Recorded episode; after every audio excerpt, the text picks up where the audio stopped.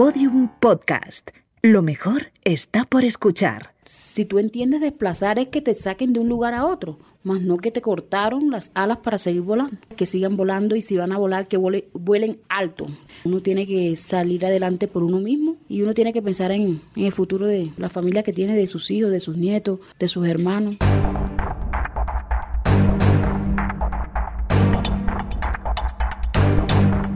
Víctimas, un podcast de Caracol Radio y quienique.com. Son mujeres, son triunfadoras, antes víctimas, hoy dueñas de sus vidas. Sus cuerpos y sus voces cuentan la verdad de un conflicto que llegó a su fin, en un país que quiere vivir en paz. Estas son sus historias. Hoy, protagonista del terror en Bolívar. Kelly Joana Maza habla con María Clara Torres. Después del desplazamiento, mi papá estaba en la plaza, que había pasado un tiempo, y cuando alguien le tocó el hombro y le preguntó, este, ¿cómo está mi tío? Dice, ¿sí se acuerda? Claro, ¿cómo no me acuerdo? Este, no se mude más nunca con la gente de Mampuján. La gente de Mampuján, usted le tiene rabia. ¿Por qué? No sé. Pero mire las expresiones que lanzaron ese día que nadie estaba en el monte. Y mi papá se sorprende, porque mi papá no sabía que él iba ahí. Me dice, yo iba cuando ya se llevaron a mando, cuando la señora Catalina me pidió el mm. permiso para para llevar a los niños a acostar, yo fui que le di el permiso, sino que yo no podía ir con la cara, porque a mí me conocía mucha gente de Mampuján. Entonces, ahí fue cuando nos enteramos de todo. Entonces empezaron, mi papá nunca se mudó para para el Mampuján nuevo que, que hizo el párroco, ellos siguieron viviendo. Incluso mi papá todavía sigue viviendo con mi hermana Naida. ¿Dónde vive Naida? En María la Baja. Naida ahora mismo ellos tienen una microempresa de, pasteles. Ellos hacen pasteles cada ocho días. Pasteles donde llevan arroz, verdura, pollo, cerdo. Eh, hacen ayacas. Entonces, a veces, ahorita que vienen las elecciones, hay un político que le dice, bueno, necesito mil ayacas, necesito dos mil pasteles, para darle a los que, a los que le dan el voto. Eso con eso lo compran, porque eso es lo que pasa en este país, que la gente se deja comprar por cualquier marica. Hay gente, lo que pasa es que la gente de, la mayoría de la gente no tiene aspiraciones, son muy conformistas. Y si en esta vida nosotros no fuéramos tan conformistas, nosotros tuviéramos, viviéramos de otra forma. Hay mucha gente, por lo menos, que todavía está esperando que el gobierno le dé cosas. Si tú tienes dos manos, una vez yo fui a, a la unidad de víctima, pero venía de una entrevista, así que estaba bien arregladita, el cabello cepilladito, porque ahora ya dije que me lo iba a volver a dejar crespo y me dice... Kelly es muy linda además para eh, los que no la están viendo en imagen. me dice una funcionaria de la unidad de pero tú no pareces desplazada. Entonces, ay, sí me reboté y le dije, ¿sabe qué te voy a decir? Es que no seas tan bruta. Es que yo, un desplazado lo dice, me desplazaron de un lugar a otro, pero a mí no me quitaron las ganas, las, no me cortaron las alas para seguir volando ni para seguir adelante. Además, ustedes están aquí por nosotros, porque si no hubiera víctimas, no hubieran funcionarios de la unidad de víctimas. Pero el, el, el, el, que quería insinuar o qué, sientes tú que te quería decir, como que no te veía lastimera. Lo que pasa es que para uno, eh, para que uno, para que el gobierno a uno le pueda darle algo, algo, o pueda uno tener oportunidad en esta vida donde tiene ahí como un gamín, como un cero, vivir bajo un puente sucio, más vestido, no. Tú no puedes tener plata, pero yo siempre he dicho que no hay maluco, sino mal arreglado. Entonces, yo iba para una entrevista, así que tenía que ir. Me llamaron allá y tuve que presentarme así. Pero normalmente yo voy, no me maquillo porque no me gusta maquillarme. Pero ese día fui maquillada y me dijo así. Entonces, y no me gustó la forma porque yo le dije, o sea, si tú entiendes desplazar es que te saquen de un lugar a otro, más no que te cortaron las alas para seguir volando. El 10 de marzo del año 2000, Rodrigo Mercado Pelufo, alias Cadena, comandando a más de 60 paramilitares, obligaron a la población del corregimiento de Mampuján a salir antes de la madrugada. Si no cumplían las órdenes, les ocurriría lo mismo que a los habitantes de El Salado, refiriéndose a la reciente masacre donde más de 100 personas fueron asesinadas. Además, detuvieron a siete campesinos y los obligaron a guiarlos a la vereda Las Brisas, donde asesinaron a 12 campesinos una vez llegaron. Kelly, empecemos hablando de tu infancia. ¿Cómo fue tu infancia? Bueno, hasta donde me acuerdo, desde que tengo uso de razón, yo viví hasta los 16 años en el corregimiento de Mampuján Bolívar. hasta que esa infancia fue alegre, eh, de hacer zancochos a la orilla del arroyo, de ir a lavar en batea, en tabla, con manduco, eh, alegre, juguetona. ¿Con quién vivías? ¿Cómo era, tu, ¿Cómo era tu estructura familiar? Mi mamá, mi papá y mis diez hermanos. ¿Diez hermanos? ¿Y tú eres la número qué? Diez. ¿La más chiquita? No, yo soy la número... Somos once hermanos, yo soy la número diez. La más chiquita tiene 22 años y es especial, tiene síndrome de Down. ¿Y el mayor o la mayor? La mayor el mayor tiene 52 años. ¿Y viven en este momento la mayoría de ellos? A raíz de desplazamiento, cada quien cogió su rumbo. ¿Están cada uno en, algún lugar? En diferentes ciudades y en diferentes municipios. ¿Tus papás viven? Mis papás viven en el municipio de María la Baja Bolívar. Allá viven con una hermana que se llama Naida Maza, eh, mi hermanita Candy y Pedro. ¿Cómo dormían? Porque 11 hijos, eh, para acomodarlos, ¿cómo, era la organización? ¿En un cuarto, todos en cama franca, varios cuartos? ¿Cómo era? Eh, a pesar que siempre hemos, sido personas humildes, era una casa muy grande y amplia. Las casas de la costa tienen unas habitaciones muy grandísimas. Entonces, por lo menos éramos seis hombres, eran seis hombres, cinco niñas. Eh, habían tres habitaciones para los hombres y dos habitaciones para las niñas. Y la habitación de mi papá. Y tú, eh, en esa infancia, ¿qué soñabas ser? Bueno, ¿Qué, ¿Qué, querías ser cuando grande? Yo siempre soñaba, soñé con ser médica, porque veía muchos casos de muertes en mi pueblo, niños que se morían porque quedaba muy lejos el centro de salud, o de María la Baja hacia Cartagena eran dos horas de, de viaje en carretera, la carretera no estaba muy buena, y pues se moría siempre la gente. Entonces yo quería estudiar medicina para salvar vidas. ¿Y tú ibas allá a la escuela o cómo fue tu educación? Mi, la escuela donde estudié, que se llamaba Mixta, Escuela Mixta de Mampuján, ahí estudié hasta los la primaria, cinco años. Eh, por ser una de las mejores estudiantes, me gané una beca para estudiar en cualquier colegio y yo escogí un colegio en la ciudad de Cartagena. Entonces allá estudiaba de lunes a viernes. El viernes salía a mediodía de clase y enseguida agarraba el bus y me iba para mi pueblo. ¿Y en Cartagena dónde vivías? ¿En interno? Con, o, tenía una, hermana? No, una hermana. Una hermana que ya se había casado y se radicó en la ciudad de Cartagena. Entonces soñabas con ser médica y que, cómo te imaginabas tu vida familiar. ¿Soñabas con ser mamá? Pues, ¿Con casarte? ¿Casarte de blanco? ¿No casarte? ¿Qué soñabas? Jamás y nunca me gustó el matrimonio. Yo digo que un papel no es el que te va a garantizar que tú vas a estar con esa persona todo el resto de tu vida. Quería tener hijos, pero no con un esposo. O sea, tener un hijo y ya, no tener esposo. Un hijo, ser madre soltera. Porque yo veía a muchas amigas que tenían sus esposos y duraban cinco o seis años de noviazgo y cuando se casaban, a los dos meses, tres meses, la relación rompía y, y lo que sufrían eran los niños. Entonces yo quería como quedar embarazada sin que el papá se enterara y tener mi hijo y sacarlo adelante. Pero muy de avanzada. ¿O qué opinaban allá? no, mis papás siempre estuvieron en contra de eso porque todas mis hermanas son casadas por la iglesia. Y yo era la única rebelde que decía que no me quería casar nunca, no me gustaba, o sea, nunca me llamó la atención eso. Bueno, y entonces eh, terminaste tu bachillerato y había algún proyecto de estudiar en algún pues, lugar o, qué pasó? Pues no, yo terminé mi bachillerato en la escuela, en un, en un colegio de bachillerato que se llamaba Octavianas del C. Vive C. Eh, recuerdo que estaban las inscripción en la Universidad de Cartagena. El formulario me costaba 65 mil pesos, mm. pero yo no tenía plata. Y ese día mi yo vivía en ese entonces con mi madrina. Entonces mi padrino se fue a peluquear a la peluquería de ella, le preguntó por mí, ahí está, que termina el bachillerato, se quiere presentar a la Universidad de Cartagena en medicina, pero yo no tengo para colaborarle, a ver si tú le colaboras. Y mi padrino me llamó un día antes que, era lo que quería estudiar, que lo fuera a visitar el consultorio. Fui. Yo le dije, no, padrino, yo quiero estudiar medicina. Me dijo, no, ya la medicina no es lo mismo que antes. Tú sabes que yo soy médico y si tú estudias, no puedes trabajar. Y si trabajas, no puedes estudiar medicina. Entonces están estas dos carreras. Trabajo social y administración. En cualquiera de las que te presentes, yo te colaboro. Entonces yo le dije, bueno, trabajo social no me gusta. Vamos a estudiar administración, ya que no puedo salvar vida, salvo por supuesto, porque era administración en salud. Y me presenté a la Universidad de Cartagena.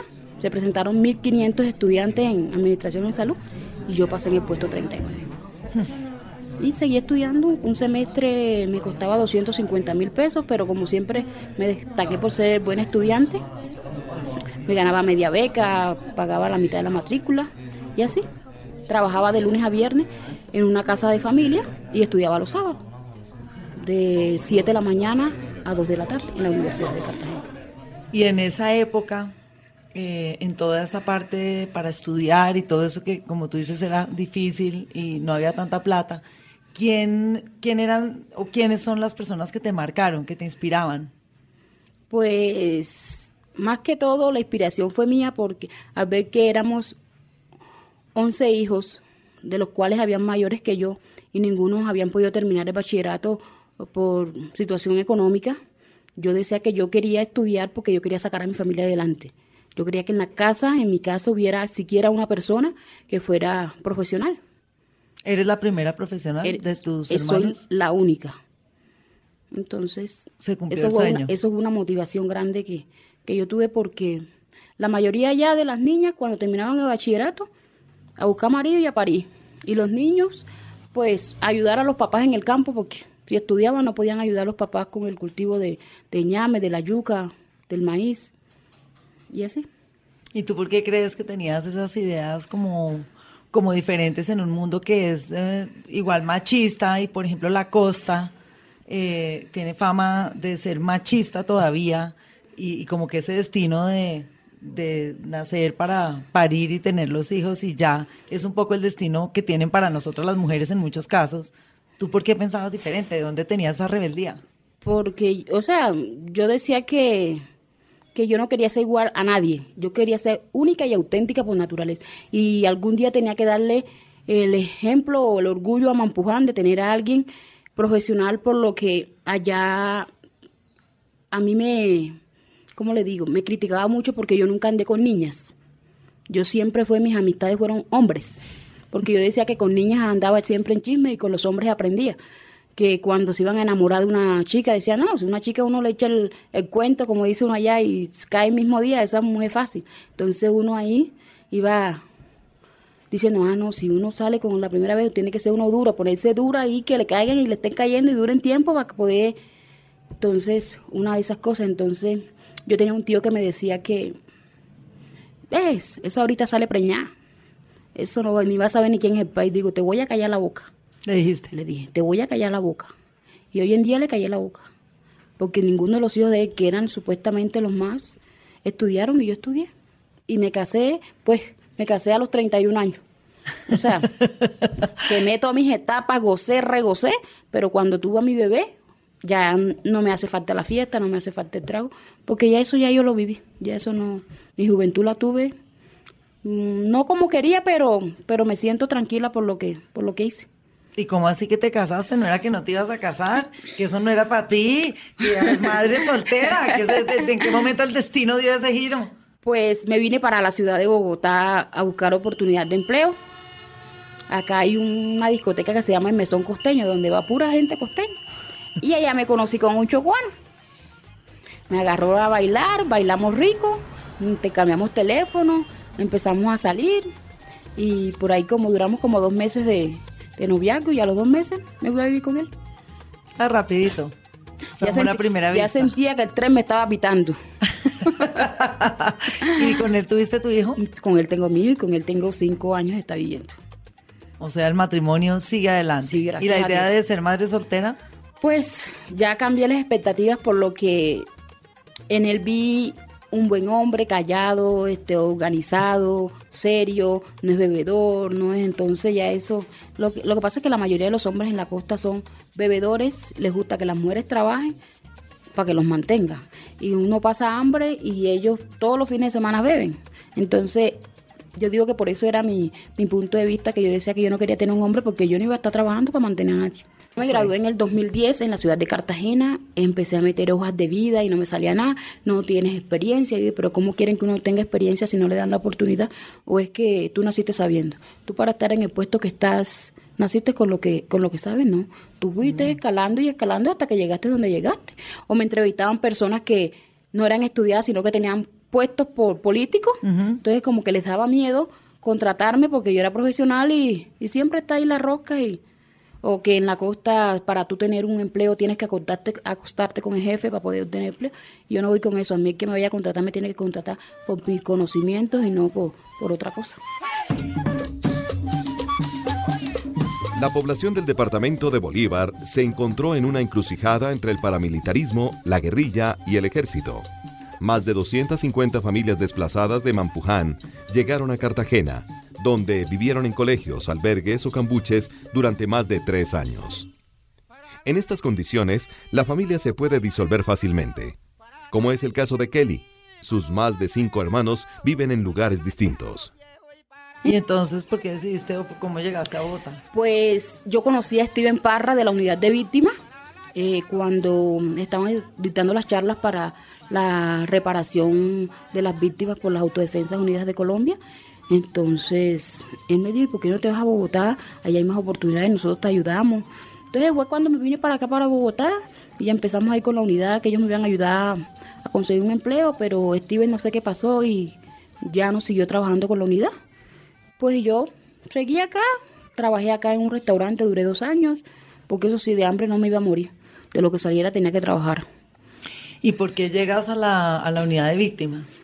Por, o sea, es que la unidad de víctimas estaba en, la, en Mampuján haciendo charlas para las víctimas sobre la reparación para que tuvieran como un plan en que invertir el dinero y no fueran a derrocharse el dinero. ¿Cómo funciona? Después de tres... ¿Qué pasó allá y cómo fue, digamos, ese, ese momento de la violencia y en qué momento llega la unidad de víctimas a ayudar? pues hasta tengo uso de razón, cuando nos desplazaron a nosotros yo tenía la edad de 16 años. Yo estudiaba en Cartagena, pero los viernes me iba a tu casa. A mi pueblo, porque a mí me gustaba estar allá. Y recuerdo que ese día llegué un viernes a las 4 de la tarde y el sábado se presentaron un grupo armado que se llamaba Autodefensas Unidas de Colombia y nos reunieron en la plaza, nos acostaron boca abajo y dijeron que nos daban, empezaron a hablar, que el pueblo estaba involucrado con la guerrilla, por ser colaboradores, que después de la charla de ellos iban a tener una hora para salir y si no salían no respondían por la vida de nadie. ¿Y tú, eh, digamos, cuál era tu concepción política en ese momento? ¿Tú sí habías visto a la guerrilla o no? ¿Tu familia los ayudaba? Pues la guerrilla... ¿Cómo, era el día a día? Cuando yo tenía la edad como de nueve años, recuerdo que fueron unos señores allá a Mampuján a una tienda y se quedaron en la cantina tomando. Usaban botas campaneras y suéteres verdes, que de los que usan como los policías por abajo, pero ellos eh, físicamente no se veían bien, barbones, o sea, peludos y todo, y tenían rifles y se ponían a mobosear a las niñas cuando uno pasaba por ahí.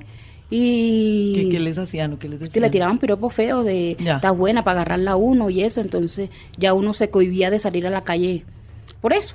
Entonces ellos iban a la tienda, formaban sus parrandas, extorsionaban a la gente y uno sabía que era la guerrilla porque el ejército cuando llegaba a, a Mampuján bajaba en el colegio, en la escuela mixta de Mampuján y esa escuela quedaba enfrente de mi casa. ¿ya? Y uno le conocía la insignia que era Colombia, Ejército de Colombia, en cambio la guerrilla acá decía siempre era FARC o EPL o LN, tenían sus insignias, por eso yo los, identificaba. Entonces ellos por lo menos si querían un animal, un choncho, me llevo ese choncho, lo mataban, se lo llevaban y quién iba a decir que no, porque si decías que no, te podían matar. Entonces, ¿Vivieron eso en tu familia? Sí. ¿Qué, qué les daban, qué les pedían, qué se llevaban? Los animales, más que todos los animales, las gallinas, los chonchos, una vaca, cualquier cosa que ellos necesitaran para comer. Y recuerdo que a mi mamá una vez la hicieron visitar un batallón de la, de la FARC porque a ella la acusaron que ella era colaboradora del ejército. Entonces era porque el ejército llegaba frente al colegio y a veces llegaban mojados. Entonces ellos le decían, tía, no tenemos nada que comer, este, regálenos algo. Entonces si nosotros teníamos, le corseábamos ñame, le hacíamos un picadito de tomate con cebolla y ellos daban el salchichón. Entonces mucha gente eso lo tomaba como que colaboración, o sea, son seres humanos y ellos están dando la vida por nosotros y no nos están quitando, ellos nos están pidiendo, no como los otros que venían y decían me lo voy a llevar y se lo llevaban. Incluso cuando ya se iba me dejaban a mí la panela, los embutidos, porque yo siempre era la que andaba con ellos para arriba y para abajo, no sabían dónde quedaba el río, no sé, veía, entonces yo era la que los llevaba. Con los del ejército. Sí. Tú eras amiga de ellos. Sí. Y eran más o menos, eh, digamos, del mismo eh, batallón, eran las mismas personas. Sí, siempre, siempre, sí, siempre iban los mismos y los mismos y los mismos. Entonces cuando llegaban, eh, señora Catalina, ¿dónde está Kelly? Ven que vamos por el arroyo para que nos lleve, que vamos a lavar y así. ¿Algún amigo especial o algunos amigos que hayas el hecho de esa época? El coronel Contreras, me acuerdo mucho de él. Era una persona muy, muy, muy cariñosa, muy amable, atenta, siempre estaba pendiente de nosotros. ¿Y él les contaba historias? ¿De qué hablaban ahí mientras almorzaban? De las necesidades que pasaban ellos cuando estaban en el campo. que se les acababan las municiones de, de comida y, Mm. y pues y duraban tiempo sin comer o no tenían agua y encontraban pozos sucios y así les tocaba tomar agua. ¿Y qué te conmueve de, de acordarte de, de ellos? De ellos de muchas cosas, o sea, todo lo que uno vivía allá en Mampuján. ¿Y volviste a hablar con él? Pues hasta que desplazaron a Mampuján.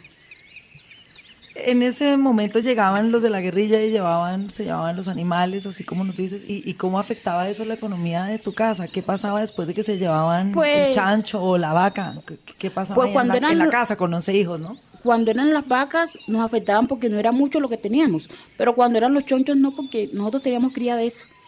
Lo que no nos gustaba era la forma en cómo ellos querían obtener las cosas. O sea, no decían, pues nosotros lo necesitábamos, regálenos, porque sea como sean eh, malos, como son ellos terroristas, asesinos, violadores de niños, son seres humanos también. También necesitan alimentarse, pero si tú pides las cosas de buenas maneras, pues llévatelo si te lo quieres llevar. Bueno, es que Josué todavía está chiquito, pero ¿cuál es el consejo que le das más seguido a Josué? ¿O qué es lo que más le repites cuando lo estás educando? Que sea una que siempre sea una persona humilde responsable siempre El mejor consejo que has recibido. pues que que siempre sea como soy o sea que no cambie que siempre tenga la, que siempre mantenga la personalidad que tengo Una canción que te gusta, que te sabes de memoria. hay tantas hay una canción que si no estoy mal es de eh, Rafael Orozco que se llama Dime pajarito ¿Por, ¿Por qué estás estás triste? triste? Esa canción, siempre que la escucho, no sé, me hace recordar de, de Mampuján. ¿Esa canción? Sí. ¿Y la oyes o...? Sí, yo escucho aquí de vez en cuando. No me gusta mucho el vallenato, pero eso sí me gusta. a tu compañera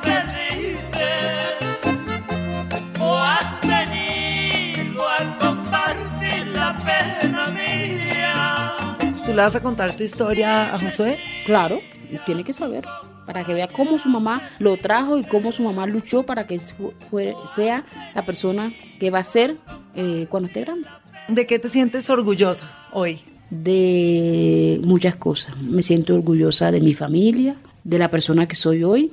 O sea que no estoy esperando nada de nadie, de, de decir lo que siento, de mi hijo, de mis padres, de mis hermanos, porque siempre han sido un apoyo para mí. Una familia muy, Unida. muy sólida, ¿no? Sí, eso sí se siente. ¿Y tú sientes que hay mucha gente que sí adopta la posición de víctima? Dentro de la gente con la que has conocido, tú Sí. eres una mujer fuerte, eh, digna, has conocido personas que se acomodan al rótulo de Sí. víctima y se convierten en eso, en una víctima para O sea, siempre. son víctimas para toda la vida. O sea, en su mente siempre son víctimas. No, o sea, fuimos víctimas una vez. Son cosas que uno no puede olvidar, porque siempre recordar te hace revivir esos momentos. Pero, o sea, ya lo que fue, fue. Yo no puedo seguir, por, yo soy víctima porque me desplazaron. Pero a mí no me gusta, o sea, cuando me dicen, Kelly, tú, bueno, sí, soy víctima, pero porque la carta en algo me ayuda, pero no porque yo quiero decirle a todo el mundo, yo soy víctima. Porque, y mira que ahora es que se ha compuesto eso. Antes a las víctimas no nos veían como víctimas, sino como victimizarios. Eh, tú ibas a pedir un empleo y si, te, y si por X motivo tu cédula decía dónde era, no, pero es que tú eres desplazada. Entonces ya tú eras ratera, ya tú eras esta, eras bandida, ya eras esto. O eras de un lado del otro. entonces, no siempre las víctimas nos tuvieron en- como nos tienen ahora. Antes las víctimas, a mí antes me daba pena decir que era desplazada, pero no porque porque fui desplazada, sino era por las represalias que iba a tomar la gente por yo ser desplazada. Por lo menos cuando yo entré a la Universidad de Cartagena, se supone que cada desplazado en cada universidad pública tiene un cupo para estudiar sin pagar nada. Y yo no, yo ni siquiera dije eso. Yo seguí trabajando y estudiando. Cuando se enteraron ellos que yo era víctima, Kelly, ¿tú por qué no dijiste? No, porque es que yo tenía que salir adelante, no por, por tener el, el nombre El víctima, tenían que darme cupo. Yo tenía las herramientas con qué pasar a la Universidad de Cartagena y lo hice. Y hay gente que están esperando eso y eso y eso.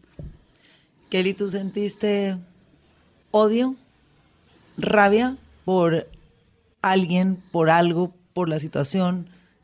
¿Cuáles eran, qué sen- sentimientos eran los, los que primaban en ti en toda esa situación Bueno, cuando los desplazaron? Cuando estaba más pequeña sentí rabia.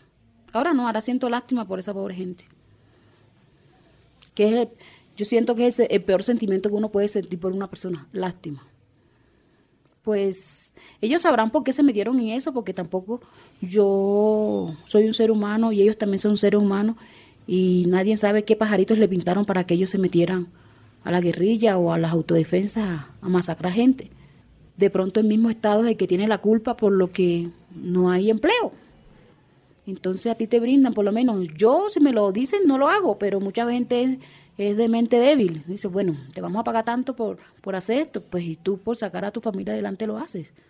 Pero hay otra forma, tú puedes vender empanadas, tú puedes salir a hacer en una casa, puedes estudiar, aunque no te salga nada de tus estudios, pues yo siempre he dicho que la plata esté hecha y, uno tiene que salir a buscar. Yo nunca ejercí mi carrera, pero he trabajado en casa de familia, eh, he trabajado en restaurantes, he sido niñera, he vendido, este, he hecho ventas por catálogo de diferentes productos, perfume, maquillaje, eh, electrodomésticos, o sea, uno tiene que buscar las salidas uno, uno no tiene que esperar que las cosas le lleguen de, del aire o del cielo.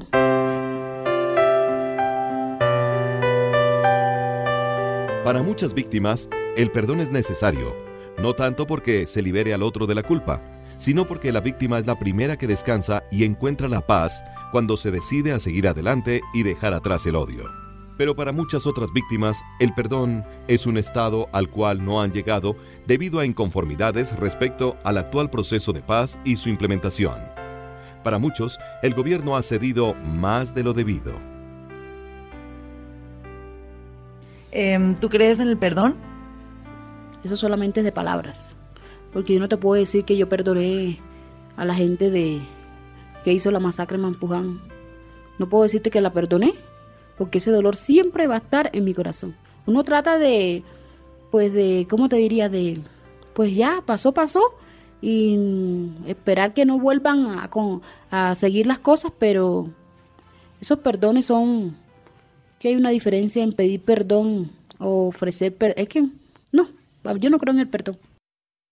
Muchísimas gracias, A Kelly. la orden siempre. A la gente que ha vivido o está pasando por una situación igual o peor a la que vivimos, eh, pues que no se corten las alas, que sigan volando y si van a volar, que vuele- vuelen alto, que no vuelen corto, que tengan aspiraciones siempre lo más alto que puedan, que uno no siempre puede estar, debe estar atenido a que nos den. Eh, uno tiene que salir adelante por uno mismo y, seguir luchándola, porque para eso somos en la vida unos guerreros, seguir luchándola y metiéndola, porque aparte de ser uno, también tiene familia y, y uno tiene que pensar en, el futuro de, de la familia que tiene, de sus hijos, de sus nietos, de sus hermanos. No. ¿Vas a tener más hijos? Pues si Dios me lo da, porque Josué es un milagro, ¿Por qué? porque a mí me habían dicho que yo era estéril. Y yo duré por ahí aproximadamente, como yo les, vi- les vine contando que yo no quería tener esposo, yo me venía haciendo un tratamiento para salir embarazada y me habían dicho que estaba que era estéril. Y aplicando para un trabajo en Avianca, hice dos meses de inducción gratis. El día que voy a firmar contrato me dieron la prueba de embarazo. Aquí están los papeles que dicen que yo soy estéril. Vaya si haga su prueba de embarazo. Me salía positiva. Cojan su trabajo que yo voy a criar mi pelado. Entonces ya sabes, para cuando quieras encargar al otro otra vez, un proceso de inducción en un trabajo. Y ahí Josué está. Por eso se llama Josué. Porque yo le decía a Dios que si mi hijo nacía sano, le iba a poner un nombre bíblico porque cuando yo apliqué a Bianca me hicieron rayos X, me pulgaron con aceite de resino y los rayos X desintegran. Y pues cuando me hicieron la primera ecografía me dijeron, estás embarazada pero no hay signos de vida. Entonces yo dije, bueno, Dios, que se haga tu voluntad. Y si mi hijo sale, nace sano, te prometo que le pongo un nombre bíblico y no va a ser mi hijo, va a ser mi hijo siempre y cuando tú quieras, hasta que tú decidas.